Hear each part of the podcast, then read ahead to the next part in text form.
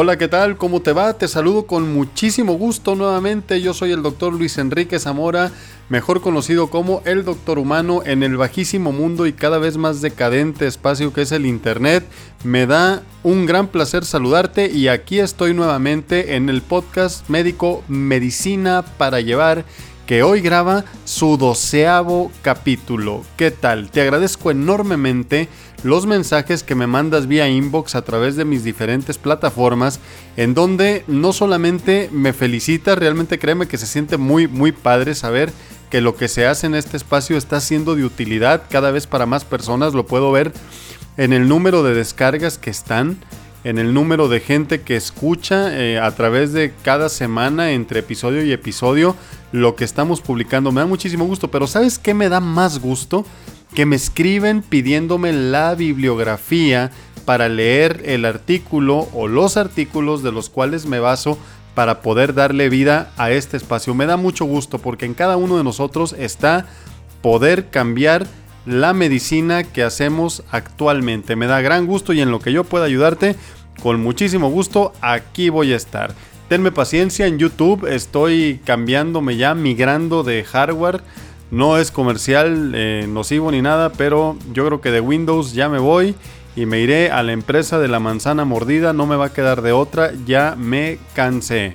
Lo siento, no puedo decir que de esta agua no beberé, pero por lo pronto ya me voy a cambiar de de sistema operativo y espero que eso traiga para YouTube grandísimas cosas que estoy seguro que sí. Vienen dos videos geniales, cómo aplicar y en dónde aplicarse la insulina, tips generales que van a estar padrísimos y también te voy a traer un video sobre la ciencia y los testigos de Jehová, la medicina en el escenario en donde siempre tiene un roce, siempre sale raspado la relación entre médicos y testigos de Jehová por la renuencia a aceptar sangre, sobre todo en determinadas circunstancias en donde la vida está de manera inmediata en juego. Pero bueno, eso es lo que te tengo que decir. Tenme un poco de paciencia. Yo espero que no más de dos semanas ya estemos regularizados con el material de YouTube. El día de hoy es un podcast que invita a la nostalgia. En el pasado episodio que grabé desde la Ciudad de México te hablé sobre el Helicobacter pylori, capítulo que gustó mucho, realmente.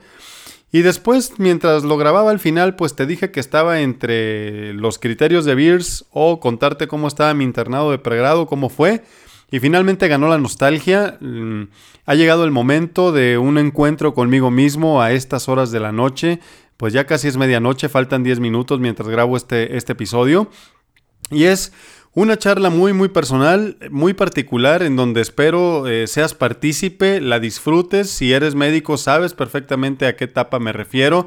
Y si no eres médico, pues estoy seguro que lo, lo entenderás perfectamente y vivirás junto conmigo lo que sucedió, pues hace prácticamente 19 años, en el año 2000, cuando después de haber terminado los 5 años, porque son 5 allá en, en Sinaloa, en Culiacán, de donde yo soy y donde estudié medicina general. Y aquí, por ejemplo, en Jalisco son cuatro años. Puede esto variar en esos rangos dependiendo de la universidad a la que le eches la mano en México. Pues seguramente sí, pero a mí me tocó bailar con cinco años de universidad. Pero bueno, llegó el momento, eh, se acabó la teoría, se acabó la universidad y llegó el tiempo en el que había que decidir a dónde nos íbamos a ir a hacer las prácticas, ese famoso eh, año de internado de pregrado, muy muy distante ya, han pasado 19 años, me tocó hacerlo en el 2000, 2000 2001 y pues nada, eh, fue un año muy muy significativo. Es un año que como los mejores terrenos o las mejores casas adquieren más y más plusvalía a conforme pasa, pasa el tiempo. Yo siempre pues viví en casa de mis padres cuando estudiaba en la universidad. Estuve, iba y venía pues eh, a estudiar mis exámenes, contrario a muchos de mis compañeros que ya desde chicos, desde los 18 años, ya rentaban casa, estudiaban, se lavaban y todo. Mis respetos eternos para ellos. Sé que fue muy difícil. Yo no, yo la tuve un poquito menos complicada. Gracias a que pues yo vivo en, en la capital del estado. Y pero nada, llegó el momento en el que hubo que, que escoger plaza. Y eso pues lo llevamos a cabo en el auditorio de la, de la universidad, de la facultad un auditorio pequeño realmente, lo recuerdo con sus sillas anaranjadas, era un espacio que no tenía más de 20, 25 metros desde que entrabas por la puerta hasta que llegabas al estrado, hasta la pared, y de ancho yo creo que eran unos 30, 40 metros, han de haber cabido unas 150 personas, cuando mucho, cómodamente sentadas. Y ya ese auditorio, pues surgió en las últimas etapas, en los últimos semestres de mi carrera, pues ahí se llevó el sorteo. Eh, estaba bien chistoso porque recuerdo perfectamente cómo pues estábamos sentados ahí en las butacas y conforme a promedio nos fueron llamando. No sé cómo sea, ahora no tengo idea. Pero antes era un pizarrón y eran como los palitos, ¿no? ¿Sabías cuántas eran las plazas por cada hospital que estaba ya apuntado con, con plumón? Así, con plumón tal cual en un pintarrón blanco. Pero dijeras tú de esos horizontales enormes. No, era un pintarrón individual así. Y entonces te iban hablando, ahí venían los hospitales, cuántas plazas había y cuando escogían, pues se ponía un palito y cuando juntaban cinco, pues el quinto estaba en diagonal, ¿no? Y así se fueron, se fueron dando, mm, se fueron copando los lugares y obviamente pues ya los que estaban con menos promedio, yo no, yo no fui de promedio así súper, súper mega alto, pero pues sí estaba como entre de la mitad para arriba, entonces no sufrí así por ver como que qué me andaba tocando al final. Pero quiso la suerte que, eh, o el destino, mejor dicho, que eligiera el internado en la ciudad de Los Mochis, Sinaloa, una, una, ciudad que está aproximadamente a tres horas y media de lo que es Culiacán, hacia el, hacia el noroeste, hacia lo que es eh, Sonora. Y ahí pues eh, yo me fui. Por primera vez iba a estar lejos de, de mi familia. Mi mamá estaba muy preocupada, consideraba que mis posibilidades de morir de hambre eran sumamente altas. Decía que tanto tiempo para criándome y cuidándome como para que me fuera a morir de hambre allá en los mochis. Todavía recuerdo cómo pasé al frente en, en, el auditorio y me dijeron, no, nada más me paré, fíjate, ya es tan vago el recuerdo, pero es intenso, diría Frank Miller. Eh, me paré, oye, ¿a dónde quieres irte? Pues a los mochis, al hospital general. Yo no sabía nada del hospital. Eh, pero bueno, dije, pues me voy. Y me fui a Los Mochis, Sinaloa. Se lo dije a mis papás. No recuerdo que hayan puesto gran resistencia. Yo creo que ellos no se lo esperaban tanto, pero tal vez me dieron el voto de confianza como de adulto, ¿no? De decir, pues este a lo mejor si se va a ir, pues por algo ha de ser.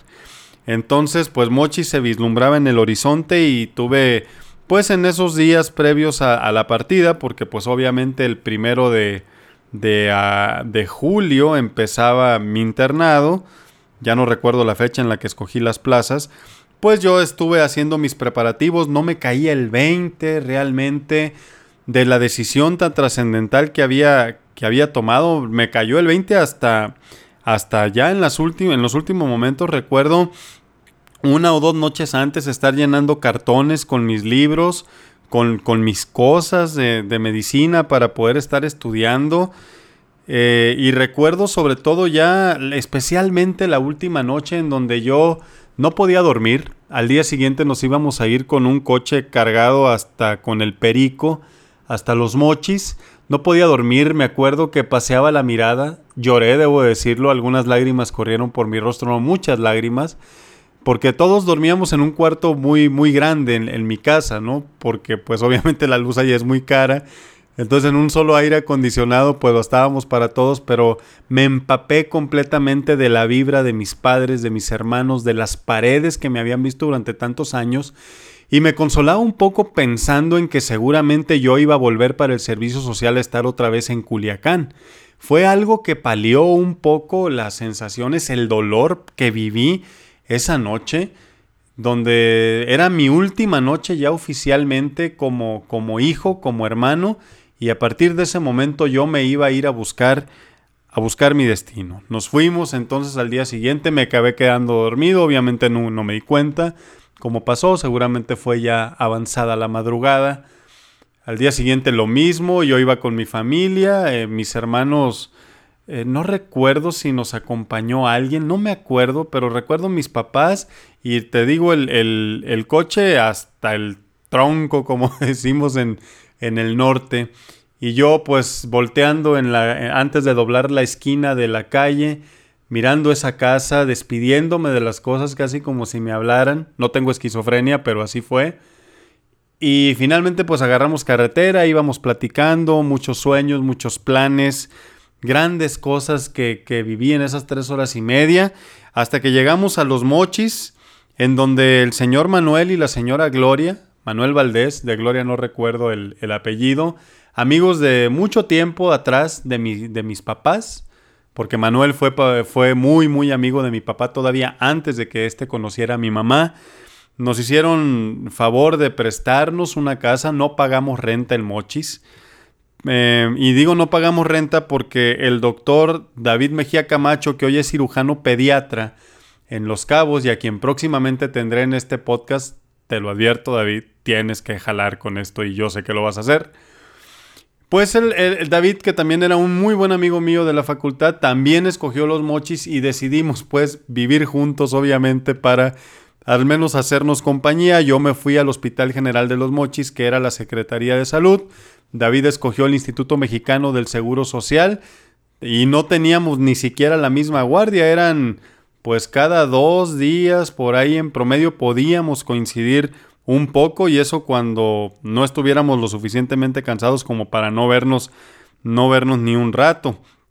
Eh, y bueno, nos prestaron la casa, no pagamos ninguna, ninguna renta, lo cual fue un gran, gran apoyo porque en esos momentos a mi familia no le sobraba el dinero.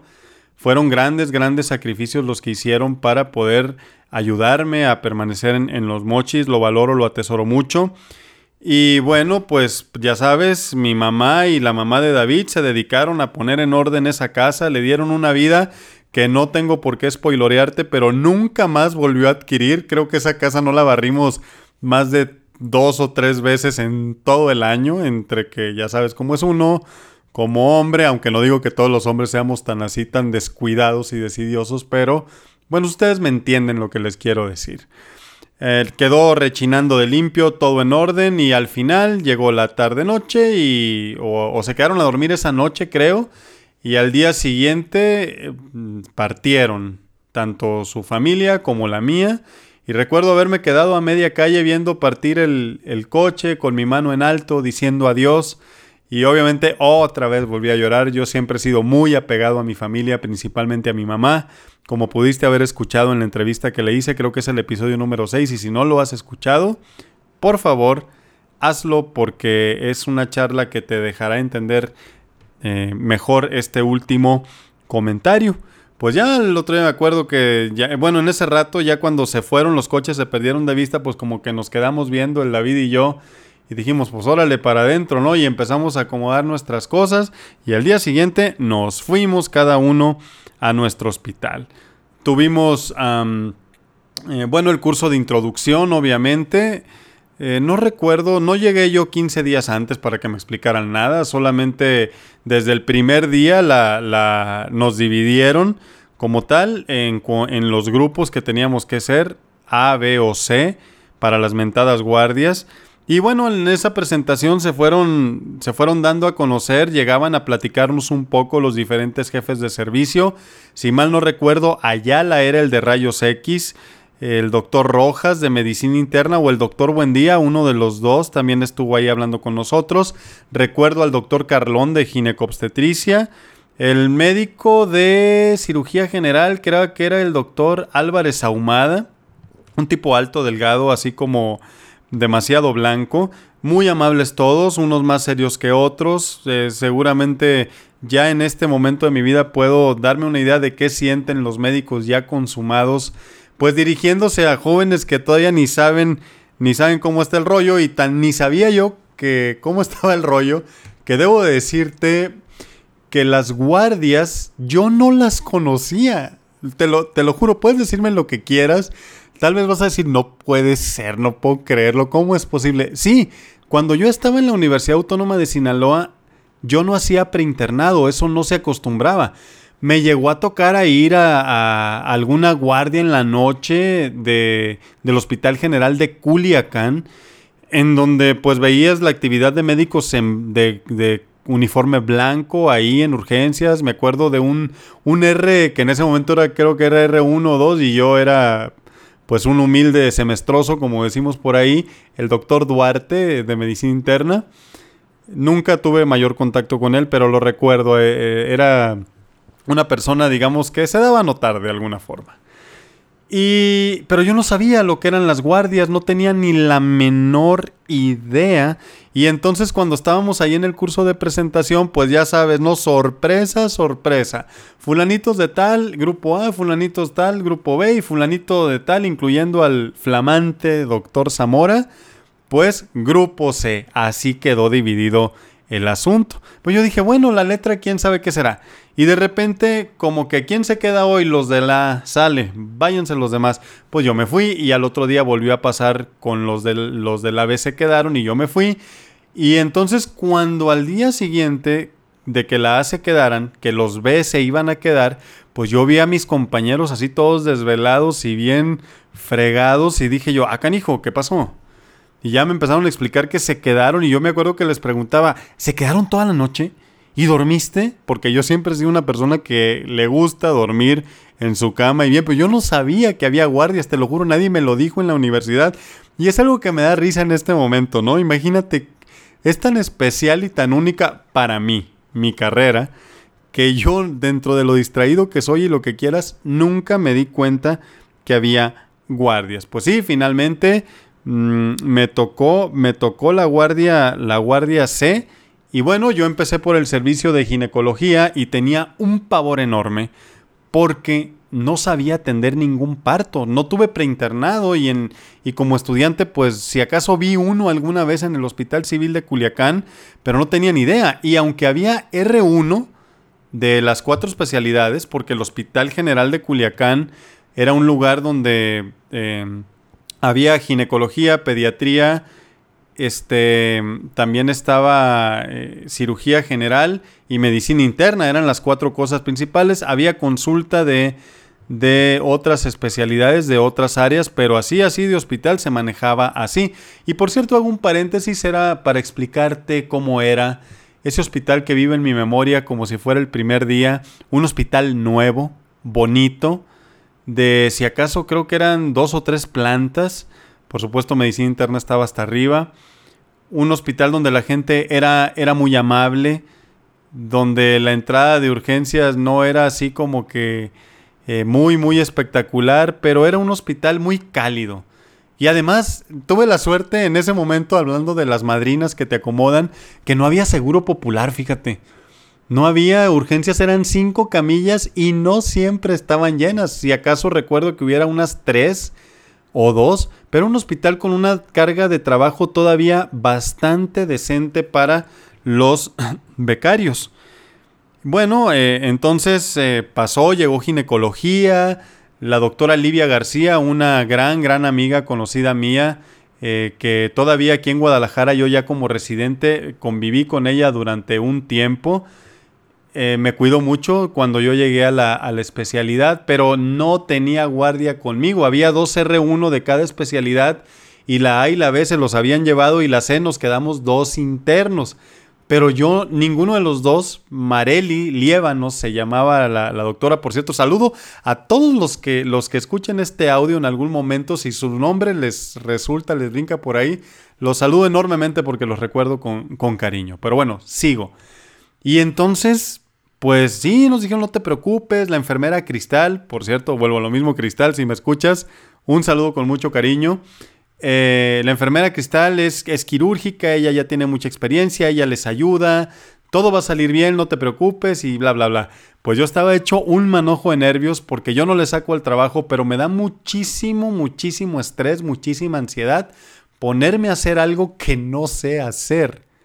Y más algo en donde la vida de una persona está en juego. Yo estaba hecho un manojo de nervios. Total, que por alguna razón en esa guardia, y es algo que siempre cuento, nos fuimos a dormir, todo estaba tranquilo, tranquilo, tranquilo. No se movía ni una hoja de papel, no se escuchaba una mosca. Y nos fuimos a dormir como a las 11, 12, ¿sabes qué? Ni una valoración, nada.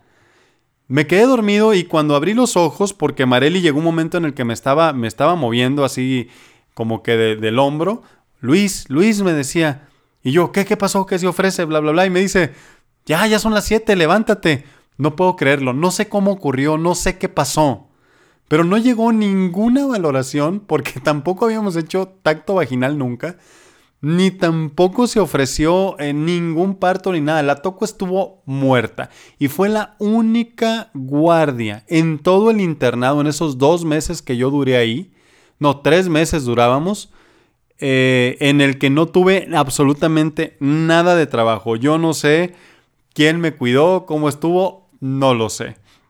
Eh, después pasó el tiempo, Atendí varios partos, tampoco creo que sea nada extraordinario para lo que hacen los chicos hoy en día, pero yo llegué en promedio entre 55 y 60 partos a atender durante mi internado. Eh, desde ahí me di cuenta que lo quirúrgico no era para mí. Eh, de repente recuerdo cosas muy chuscas de la Toco, El gato volador, esa canción, híjole, sonaba a cada momento, a cada paso en la radio. Era el momento de su lanzamiento en aquel año 2000 y, en la madrugada estarle escuchando y todo eso. Y yo así de, bueno, ni modo, no hay más. Porque ya sabes, típico que siempre hay un radio que funciona toda la vida y está en la misma estación, pase lo que pase, ¿no? Pues el gato volador era el éxito, el éxito del momento. Y así estuvimos tres meses, me volví más diestro con los partos, pero lo quirúrgico no era lo mío, eh, yo prefería quedarme afuera hacer toda la papelería y si acaso pasaba los partos, pero yo intercambiaba quirófanos sin ningún tipo de pudor ni nada por el estilo con mi compañero que estaba de turno.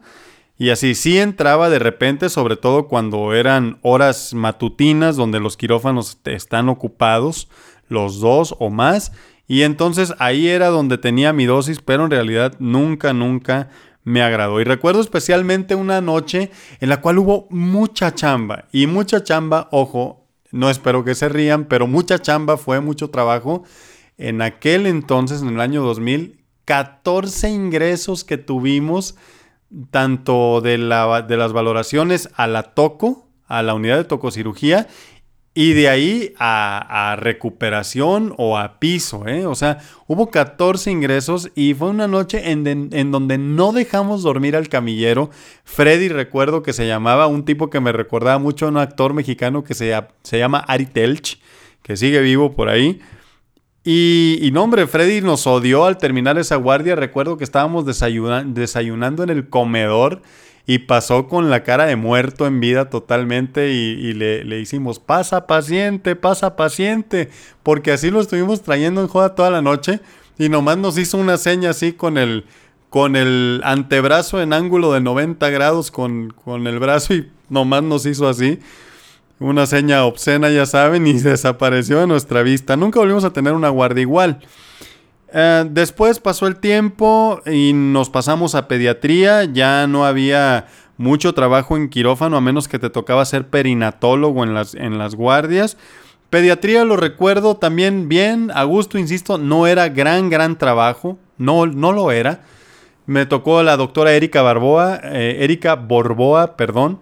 Erika, si me escuchas, discúlpame, no es que se me haya olvidado tu apellido, que se portó también muy, muy amable conmigo me cuidó mucho también, me enseñó lo indispensable para salir avante en las guardias y siempre que yo le iba a hablar durante las guardias, con todo gusto me, atendía y me, me, sacaba de las dudas para pues yo seguir cuidando, como decimos por ahí, el, el changarro. Ella creo que en este momento es neuróloga pediatra.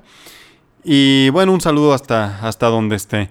Y recuerdo por dos cosas principalmente el área de pediatría en el hospital. En primer lugar, porque una vez hubo un concurso donde daban un pequeño estuche de diagnóstico, pero de esos así sencillitos, dirían los argentinos sencillitos. Eh, Welch Allen, mm, algo muy simple, muy, muy portable. a los internos quisieran una mejor nota. Y pues imagínate, yo una guardia que tenía toda la, calma posible, un niño que había llegado por neumonía, que se decidió que se podía ir de alta porque no cumplía criterios para estar hospitalizado, pues ya sabes, no hice una nota con toda la intención de echar todo el rollo del mundo. ¿Y cuál es mi sorpresa? Que al final em, resulté ganador en una de las sesiones generales de, de, un estuche de diagnóstico que por ahí estuvo mucho tiempo hasta que finalmente, pues como muchas otras cosas, se me perdieron en, en la vida. Pero la otra fue que el doctor, ay, ¿cómo se apellidaba el cirujano pediatra? Te lo juro que no me acuerdo. Chacón. Chacón, el doctor Chacón. Tuve poco contacto con él, pero siempre lo recuerdo como alguien serio, amable y muy entregado a su trabajo. Nos dio una plática sobre enfermedad de Hirschsprung. Ya sabes, ¿no? El, el megacolon aganglionar congénito. Y, me acuerdo que en una guardia me llegó un niño que estaba así como de libro, así, así, ya sabes, ¿no? Que se estriñen, se distienden y de repente al, día, a los días, una diarrea súper profusa así, vuelven a estar delgaditos y otra vez. Y puse una nota en donde yo creía que era enfermedad de Hirschsprung, pero nada más por lo que me había enseñado el, cirujano pediatra, sin ningún tipo de referencia ni nada, pues yo estaba en pañales todavía en ese tipo de cosas. Y recuerdo que el doctor al otro día que lo valoró, lo, hospitalizó a su cargo y preguntó que quién había sido el médico interno que había redactado la nota porque el diagnóstico clínico parecía ser muy muy correcto. Y, este, y esto se confirmó en quirófano a través pues de la biopsia trans, transoperatoria. Y no sé, me dio mucho gusto, fue donde de las veces en las que en etapas tan tempranas te sientes útil, no dices, ah, sí sé algo, ¿no? No soy tan, tan burro, como decían en mi casa, ¿no? Por ejemplo. Y recuerdo pediatría. Después me fui a cirugía general. Em, y en cirugía general, pues ah, tuve un encuentro con quirófano de muchas horas en una cirugía donde había unos pólipos gástricos que el doctor, de este sí no me acuerdo, pero un tipo alto con escaso cabello, pero era joven, no tenía más de 42 o 45 años en aquel momento el, cirujano, duró toda la noche para quitarle los pólipos y yo dije, no, yo esto no es para mí. Entonces entre estar desvelado, cayéndome de sueño, con hambre y luego estar como que metía la mano, se fijaba un poquito y luego la volvía a meter igual.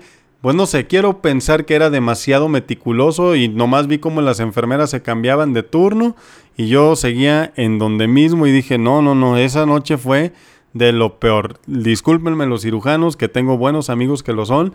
Ahí me di cuenta que la cirugía no era para mí. Pero también eh, cirugía general lo recuerdo porque hubo, había, rotábamos de repente, apoyábamos a, diferentes otras especialidades o subespecialidades y una de ellas era urología. Y entonces el urólogo tenía fama de que tenía, de este sí no me acuerdo el nombre, eh, la verdad, fama de que era bien pesado y bien, bien ojete. Pero pues todo bien, los primeros días ahí estuvimos a gusto, sin mayores problemas, y de repente llega un día en la mañana o en la tarde, ya no recuerdo, debió haber sido como que entrando la tarde, y de repente dijo, ¿dónde está la BH que pedí? La biometría hemática. Y nosotros así, pues ¿dónde? A mí no me dijo nada. Sí, pero la dejé en las indicaciones y ustedes no revisaron. Se quedan toda la semana de guardia, guardados. Y yo así me quedé como, pero no es justo, o sea, no se vale, ¿qué onda con esto? Total que cuando llegó el cirujano de guardia, ya en ese primer tarde-noche en el que nos quedamos de castigados, el doctor, creo que era Saúl, pero no me acuerdo el, apellido. Él nos dijo, mándenlo al cuerno y váyanse a su casa, esto es demasiado, no, no, no, y nos, nos bateó, no nos dejó quedarnos, que la verdad a mí no me molestó, porque la neta yo a chambear siempre iba, pero sí dije, se pasó don urólogo con, con esta situación, ¿no?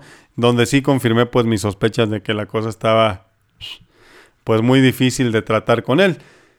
Y bueno, pues ahí me di cuenta también que los de medicina interna tenían que bajar a intubar o a resolverles las broncas en las guardias, era a quienes recurríamos nosotros en piso para que nos ayudaran. Me acuerdo de alguna defunción, lamentablemente, de pacientes que hacían paro. Bajaba el doctor. Ay, se los juro que se me van de repente los apellidos, pero bueno, e, este médico, el R1 de interna en ese momento, bajaba amablemente, nos ayudaba, eh, certificó el deceso de, algún paciente también. Y bueno, pues ahí entre las curaciones y todo ese tipo de cosas, pues también ahí el quirófano, pues me di cuenta que cirugía no era, no era para mí. Después de cirugía pasé a medicina interna, ahí conocí a un gran, gran amigo en ese momento, el doctor Jesús Lizárraga, que era el otro médico residente muy, muy, muy buen cuate, junto con la doctora Flor. Eh, me enseñaron mucho, principalmente Jesús, que creo que después se hizo gastroenterólogo y estudió en el Hospital Español, pero le perdí la pista. Si acaso ya lo encontré como pasante una sola vez cuando él se fue a Culiacán junto con Livia y con todos ellos a seguir su R2, pero hasta, hasta ahí ya, ya no supe. Pero recuerdo con mucho cariño medicina interna porque fue un servicio en donde yo encontré lo que iba a ser mi destino en cuanto a la medicina, en cuanto a las preguntas, la investigación, echar ciencia, como dicen, como decimos. Y definí que yo quería hacer medicina interna, me gustó muchísimo, me encontré como pez, pez en el agua.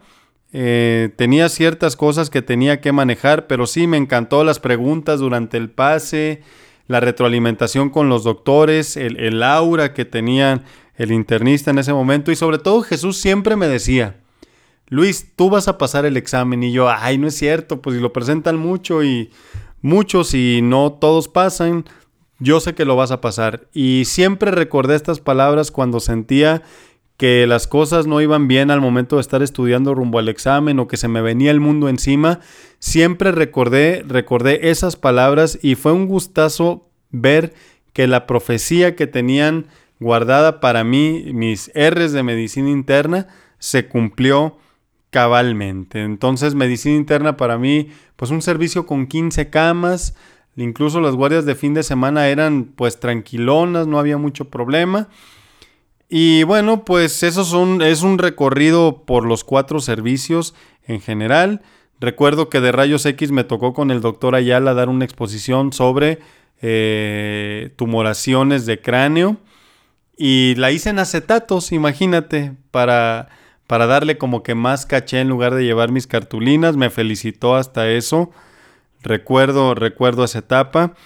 Y el hospital, pues el, comedor, el área del comedor donde nos juntamos todos los internos a echar el cotorreo, a platicar cómo nos había ido, a dar nuestras opiniones sobre lo que eran los diferentes servicios del hospital. Wow, eran, eran mañanas y tardes únicas.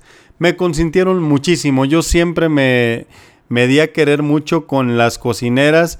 Me guardaban queso que no estaba así como que al al alcance de todos, me guardaban pan con ciertas mermeladas, no sé qué otras cosas me daban que era como que muy difícil de, que se dispusiera para todos. Y ahí andaba yo bien padrote, ¿no? Cuando me sentaba, pues agarraban dos o tres de mis compañeros, que porque pues gracias a mis innegables encantos, pues a mí me iba bien ahí en lo que pedía en, la cocina. Y el, el Hospital General de los Mochis, muy muy padre. Fue un buen lugar para hacer el internado. No sé en estos momentos cómo esté. Yo espero que, no haya pasado.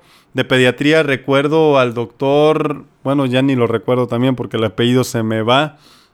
Pero recuerdo al doctor Mejía, recuerdo al doctor López en la noche. Eh, ay, el doctor Torres creo que era otro, un médico pediatra de la mañana. Mucha, mucha mucha gente que estuvo por ahí. Y bueno, el internado, eso era en el hospital. Ese, ese es el recorrido que, que yo tuve. Y pues para no alargarme demasiado, porque estoy viendo correr los segundos y sigo hablando y hablando.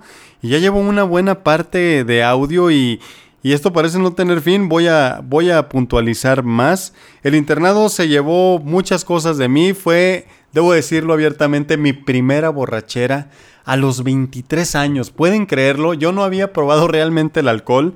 Tuve un entre afuera de esa casa en donde te menciono que despedí a mis papás, donde me tomé solamente tres botes y acabé vomitando. Fue la primera vez.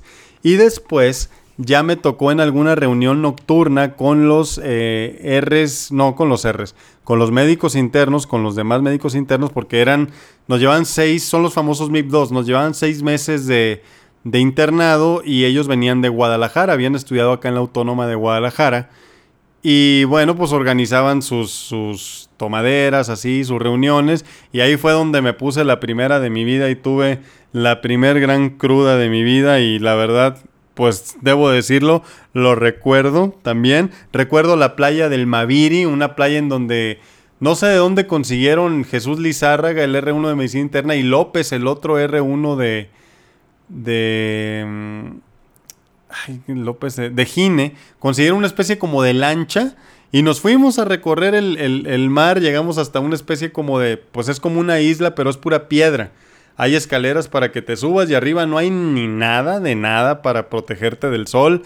Estuvimos ahí, eh, paramos la lancha en más de una ocasión, nos echamos clavados en el mar y nos quedamos sin gasolina y por ahí pasó alguien al final, nos remolcó.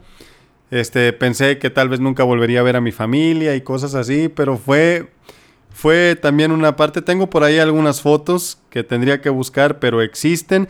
Me tocó la guardia del 25 de diciembre y del 31 de diciembre. Las recuerdo, cumplí, yo pasé el 24 con mi familia y muy temprano en la madrugada del 25 agarré mi camión, mi norte de Sinaloa, para llegar puntual a mi guardia y precisamente esa guardia fue en pediatría definitivamente eh, llegué y bueno, fue una guardia relativamente tranquila, no hubo más, pero sí era el norte de Sinaloa, eran unos camiones así como, como beige con letras verdes los que, los que me llevaban a los mochis siempre. Del comedor pues ya te hablé. las guardias de fin de semana eh, me arrojan un, un recuerdo triste, debo decirlo. Sobre todo porque es cuando hubiera querido saber algunas de las cosas que afortunadamente hoy sé, y no lo digo por presunción, sino por lo que te voy a comentar, nos ingresó a terapia intensiva en una guardia, yo estaba en interna, ya para en las últimas etapas de mi internado. Ella tenía, si acaso, no llegaba a los 20 años, tenía diabetes, hizo una cetoacidosis diabética, pero, pero fue una cetoacidosis severa y no hubo manera de sacarla adelante, la ingresaron a la terapia, se le dio manejo de parte de subdirección en ese momento. Y, pero no, no la alcanzamos. La paciente falleció y de eso pues estoy hablando. Fíjate, la familia debe de recordarla pues pasando ya 19 años de esa tragedia para ellos, para todos. Y pues ya el internista, el doctor Rojas, que era el jefe de medicina interna, pues dijo a la hora de la entrega de guardia que a esa paciente la había matado la acidosis porque el tratamiento no fue el óptimo una vez que le describí cómo estuvo todo el asunto que debió haber recibido. Y en estos momentos debo decir que tal vez pudo haber pasado que hubiera fallecido, pero no sé, no sé qué más si hubiera aplicado cosas yo en ese momento que era el, el MIP que estaba en ese momento relativamente cerca de la terapia pues hubiera sabido lo que, lo que sabe hoy el, médico tratante y que maneja la cetoacidosis, pues obviamente de mejor manera. Siempre me acuerdo de ella, no estuvo en mis manos, pero es algo que, me traje conmigo del internado y que lo tengo muy arraigado. También cambiando drásticamente de, de tema, bueno, recuerdo antes al doctor Guajara, que era un neurocirujano, en ese momento el doctor debía tener como unos 40, 45 años, ya ahorita andar casi en los 70. Un tipo muy, muy buena onda con los internos, grababa sus cirugías, llevaba su staff y todo el rollo, operaba mucho en fin de semana. Y, y bueno, pues, mucho, mucho, mucho médico que vi, saludé, compañeros, gente que siempre se portó muy, muy buena onda con nosotros en el Hospital General de los Mochis. Eh, también lo, en el internado, ahí me tocó más o menos como en casi a mediados del internado, me tocó irnos a Panamá a un congreso de artículos científicos de la mentada FELSOSEM, Federación de Sociedades Latinoamericanas de Estudiantes de Medicina o algo por el estilo, no sé, no recuerdo exactamente ahorita cómo se llama exactamente. Fuimos a participar con un con un artículo que se llamaba Coccidioidomicosis cutánea primaria, serie de 16 casos, ahí tiene que estar, ahí está en Google subido por si quieres buscarlo. Y bueno, pues sí, nos tocó irnos como médicos internos, fue una experiencia muy, muy padre. Eh, no es cierto, no fue a Panamá, me fui a Paraguay. Lo que pasa es que aquí en mis apuntes apunté Panamá, no sé por qué. Pero me fui a Paraguay, ahí conviví con muchos estudiantes, me di cuenta lo digo con el, mayor de los respetos realmente, que em, hay lugares que todavía tienen más carencias que las que yo experimenté al menos en México, desde la calidad del Internet en ese momento hasta pues las cosas que me mencionaba del transporte público, etcétera, el estudiante que estaba asignado a estar pues cerca, cerca de nosotros. Fueron, fueron tiempos muy, pues un tiempo muy, muy, muy precioso que me llevó a darme cuenta que no hay chile picante en todos lados, a valorar más lo que tengo en México este, le echaba todo lo que podía y me sabía dulce y, los paraguayos se me quedaban viendo y decían, oye, pero pues ¿cómo no te enchilaste? Pues no, esto no, no es chile para mí, ¿no? Entonces, bueno, pues así el internado transcurrió para mí.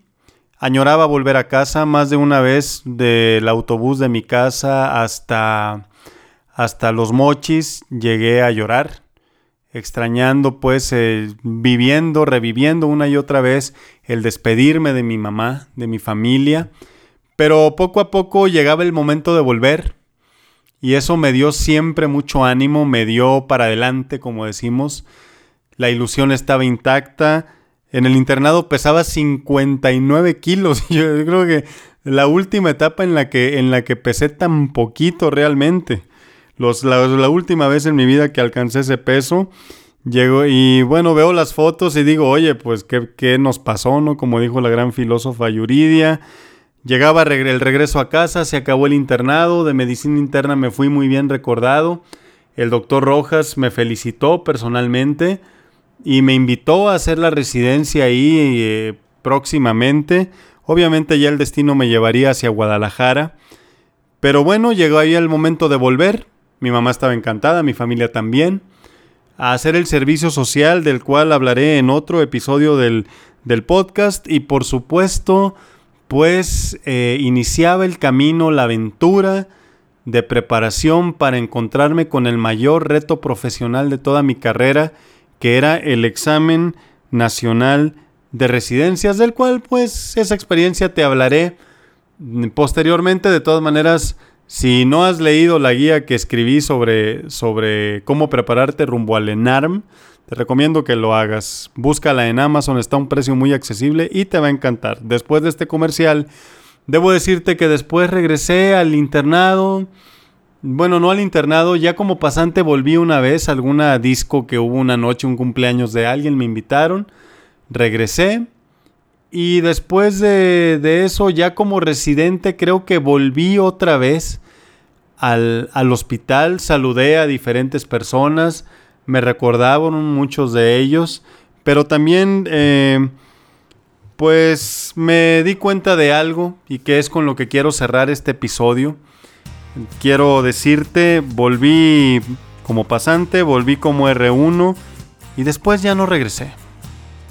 Ya el camino, mi vida se fue hacia otro lado. Ya, ya la gente se va, toma un rumbo determinado y, y lo que antes estaba a la vuelta de la esquina ya no lo es tanto. Me di cuenta gracias a estas regresadas, a esas dos, que la vida cambia, te lleva por etapas y te das cuenta que algo que considerabas muy tuyo, con el tiempo sí, sigue siendo tuyo, pero porque lo llevas dentro de ti, ¿sabes? Porque está contigo, porque te ganaste el derecho de que las paredes en las cuales estuviste durante tanto tiempo vivan en ti y, y las recuerdes.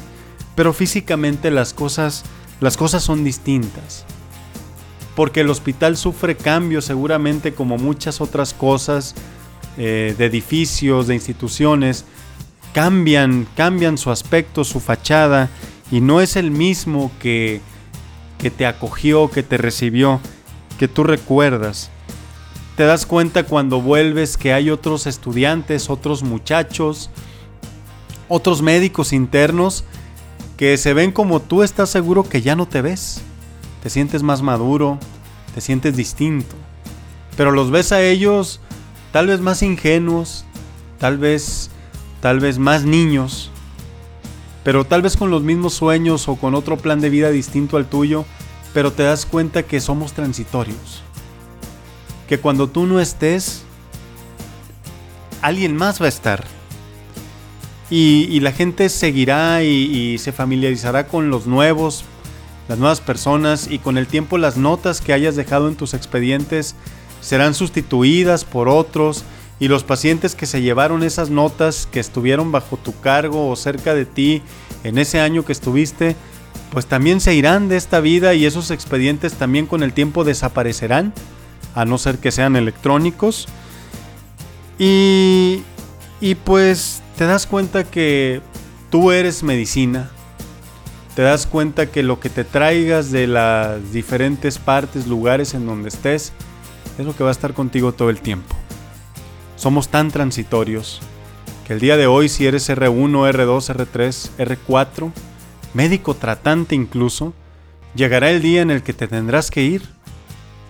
Y la medicina, las instituciones, los pacientes, lo sentirán en el momento debido, pero la vida continuará con, sin y a pesar, a pesar de ti. Recuerdo, ya para terminar, esa última noche en el internado no pude dormir del todo bien.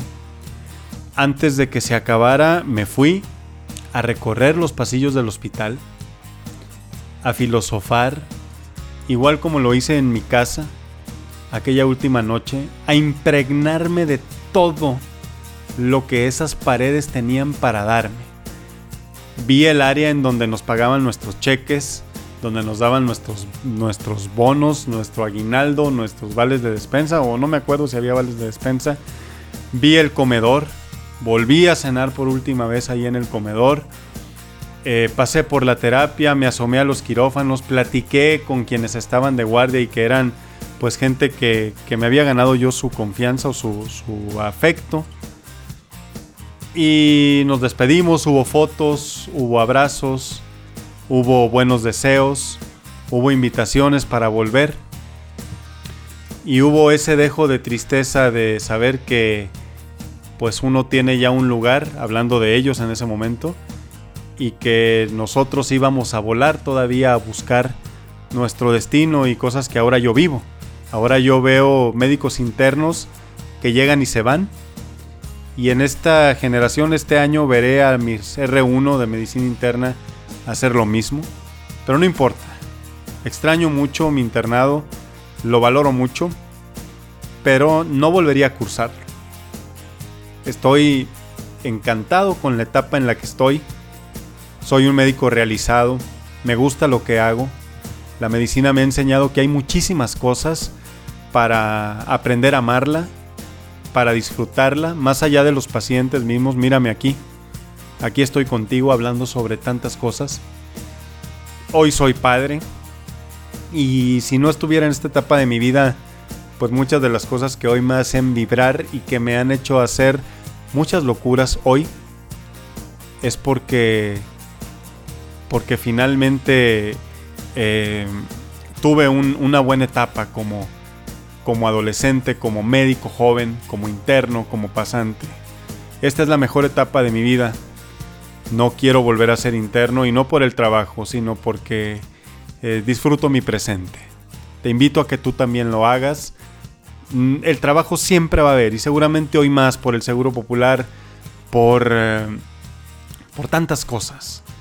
Pero la etapa es solo una, esta etapa es solo una. Te invito a que la vivas intensamente, porque serán años, serán meses, será un año, mejor dicho, que aumentará su valor a cada momento que pase.